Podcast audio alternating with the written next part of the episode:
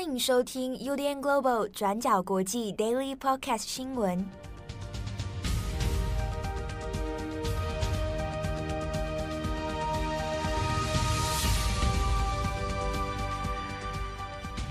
Hello，大家好，欢迎收听 UDN Global 转角国际 Daily Podcast 新闻。我是编辑七号，我是编辑木仪。今天是二零二二年十月十九日，星期三。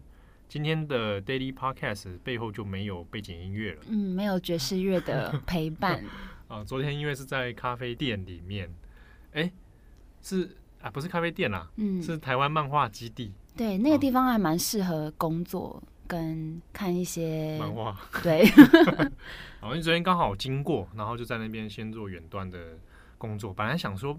担心说那个会不会录录音的时候造成一些问题，嗯，结果录起来还算可以，嗯，哎，效果还 OK，还算清晰哈。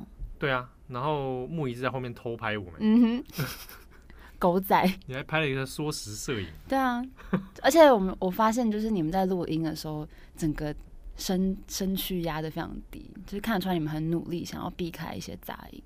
哦，对，我们我们有把身体压低了，嗯，对，然后因为刚好也还有其他客人在嘛，那个缩时摄影是可以 PO 出来的吗？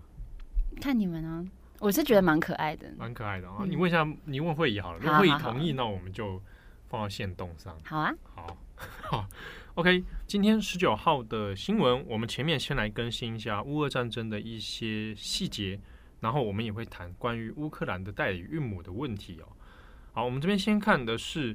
呃，乌克兰的总统泽伦斯基那也有最新的一段表示哦，就说因为近期大家都有看到俄罗斯仍然有针对基辅还有乌克兰其他的地区做导弹的轰炸，那泽伦斯基的说法是说呢，近期乌克兰就有将近是三分之一的发电站，好，那在上个星期这一周之内呢，就遭到了大量的攻击，那所以乌克兰很多地区哦。现在就出现了停电的一个状态。那这一波的攻势里面，包含先前在基辅或者在其他地区有攻击这个发电站。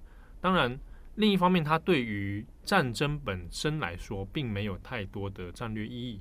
但是呢，它在能源的截断上面啊，那它就会这对一般的平民造成很大的威胁。特别是现在是进入冬季的状态哦，那现在用电量会比较高。好，那所以呢，在这一波的攻击里面，那当然是对乌克兰的民生哦造成很大的压力。好，那近期呢，在基辅，那也有看到了一些在乌克兰的一些自杀式的无人机攻击哦。好，那这个自杀式无人机呢，我们先前其实也在 Daily 上讲过，这个跟伊朗的资助也有关系啊。它这个无人机的系统呢，称之为见证者系列哦。那这个见证者系列的无人机，那它本身因为造价并不是很高啊，大约是一架就是两万美元。好，那如果对于俄罗斯的这个作战来讲呢，比起飞弹来讲，它当然是便宜了许多。那就直接使用这样的无人机，那进到一些可能是民用设施，也有可能是一般的街道啊，那直接来坠毁，来当做一个爆炸式的攻击哦。不过它当然就爆炸威力来讲。自杀式的无人机呢，它能搭载的火药的数量跟重量当然是比较有限的。可是呢，这样的攻击方式其实已经对当地的平民造成蛮大的恐慌。好，那当然在我们看到一些在前线的报道里面有看到说，其实有些民众哦已经知道怎么样去做拦截，拦截这个无人机，但本身来说它还是有相当的危险性。啊，那如果爆炸的话，它如果不论是在平民的住宅啊、好街道啊，那甚至是在一些发电的这个设施里面，它还是会造成蛮大的威胁。那俄罗斯现阶段就开始使用这样的一个骚扰攻击哦。那另一方面呢，我们来看的是路透社、美联社啊都有做了一个新的报道啊，主要在讲的是呢，在赫尔松啊靠近克里米亚的这个赫尔松，那本来在乌克兰被俄罗斯入侵之后，那赫尔松这个地方呢，很早就先被俄罗斯给入侵并且夺取哦。好，那这个赫尔松城市呢，在近期那也很罕见的，俄罗斯在住在当地的军队指挥官就对外的公开承认说，现阶段的战况对俄罗斯非常的不利啊，那有可能要从赫尔松这边做大幅度的调动啊，包不管是撤出。一般的民众啊，哦，还是做兵力的调配等等。那路透社或美联社呢，都有指出说，这是很罕见的一次哦，俄罗斯首度公开的承认，在当地的攻势里面是处于劣势、处于败退的局势的。那当然，在俄罗斯自己的说法里面，他是有讲说啊，乌克兰最近的攻击，针对俄赫尔松的攻击，那也开始攻击平民的设施等等等。哈，那这是俄罗斯方面的说法。那另一方面，根据乌克兰军的说法呢，则是说现阶段当然是呃不断的开始朝向东部啊，还有南部地区来施加压力，那可能逐一的会来把被夺取的城市呢一一来收复。好，那这是现阶段在乌克兰方面的一些战争情况。那下面一个，我们来讨论一下关于在乌克兰的代理孕母的问题。像是《纽约时报》在十月十七号发表了一篇报道，主要是在讲述在战争的状态之下，乌克兰的代孕产业的发展、代孕妈妈的安全问题，还有他们跟这些海外准父母们目前一起面临了怎么样的改变跟困境。事实上，因为乌克兰的法律还有代孕的价格相对来说比较低，所以对于很多想要透过代孕来拥有孩子的爸爸妈妈们来说，过去乌克兰其实一直都是很受欢迎的一个选择哦。那大多数的准父母也都是来自中国跟欧洲的国家。那在乌俄战争爆发之前，乌克兰每一年就有超过两千位的婴儿是透过代理孕母出生的。那算是全世界代孕新生儿最多的国家，所以乌克兰也有“欧洲代孕之都”或是“欧洲子宫”的这个称号。那自从乌俄战争爆发之后呢，很多在海外的需求方父母都非常着急，也非常担心这些代孕妈妈还有他们的肚子里面的孩子。像是之前就有新闻报道说，有一位代理孕母被发现在基辅的郊外，她睡在路边的一辆车子里面。然后所在的区域因为才刚刚遭受到攻击，所以车子外面是呈现尘土飞扬的状态。那一样非常多人担心他跟孩子的安危。那在这种战事战况之下，《纽约时报》这篇报道就说，乌克兰的代孕产业要被迫要适应这些战争带来的各种困境哦。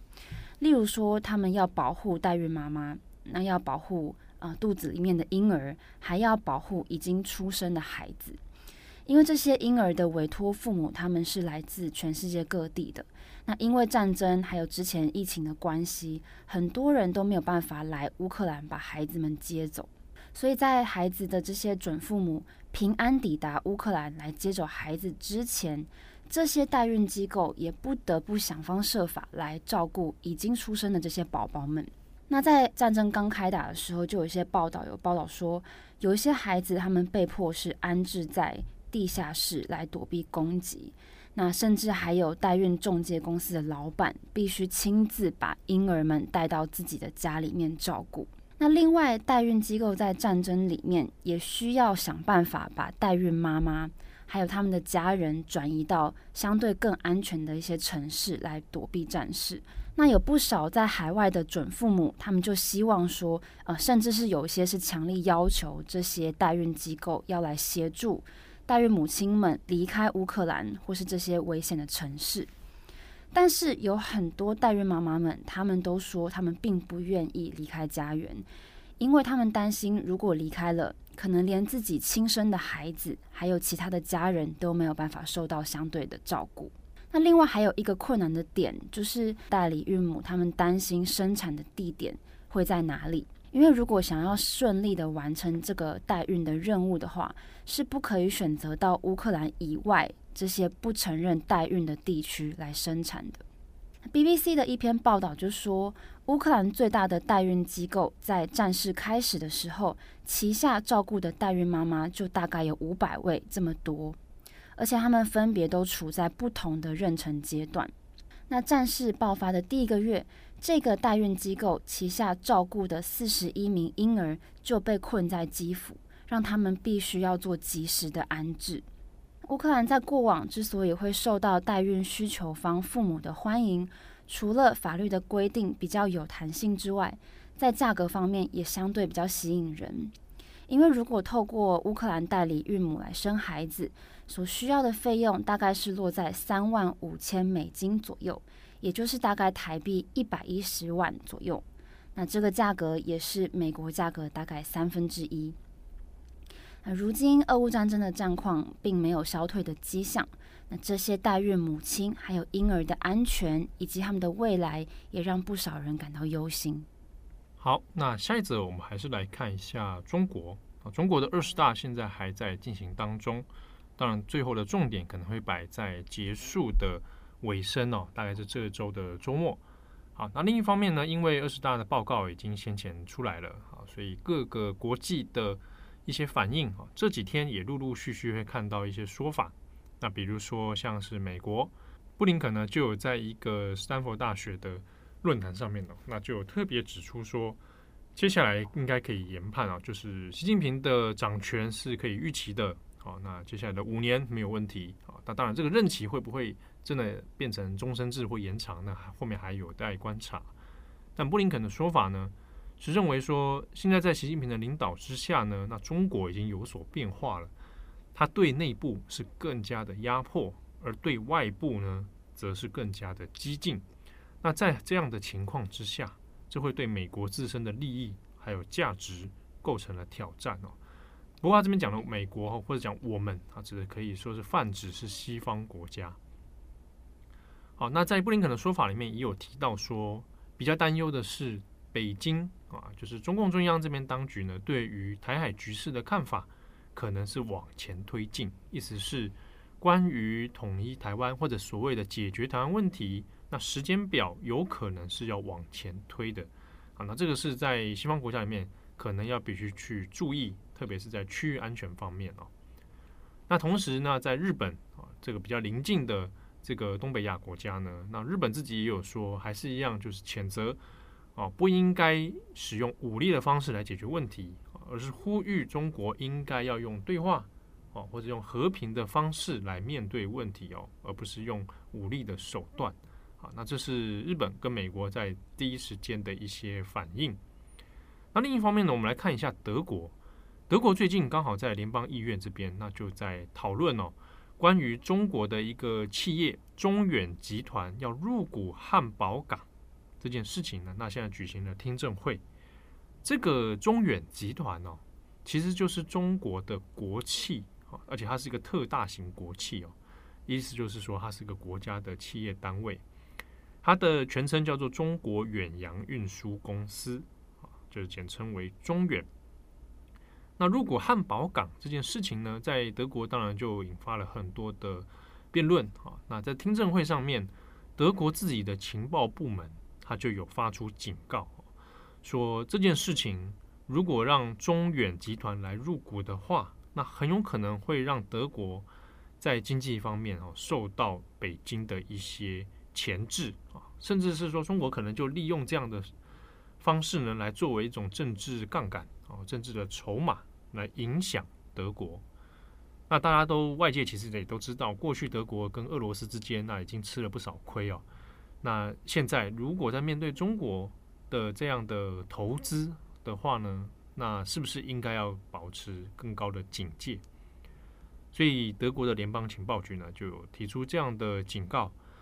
那德国内部的政治人、政府人士呢就有向路透社哦就透露一些消息哦，是说。目前经济部啊，德国经济部因为主要的这个组长的是由绿党来执组长，那绿党方面是希望可以否决这一个入股案哦，就是要拒绝中远集团来入股。好，那不过呢，执政的社会民主党这边呢，对这件事情是态度比较相对是保留哈，那还有协商的空间。不过呢，后续就还要看后的讨论是怎么样。那德国的情报部门这边倒是做了一个比喻啊，是比较有意思的，是说当他们在跟其他的欧盟啊，或者是西方国家的伙伴讨论到中国的时候啊，或者比较跟俄罗斯，那他们用的比喻是说，俄罗斯就像一场风暴，一个 storm 啊，瞬间就来得很快啊，大家措手不及。可是呢，中国是气候变迁啊，把比喻的气候变迁。就是你不知不觉，它正在改变，可是当你发现它已经改变的时候，恐怕已经为时已晚。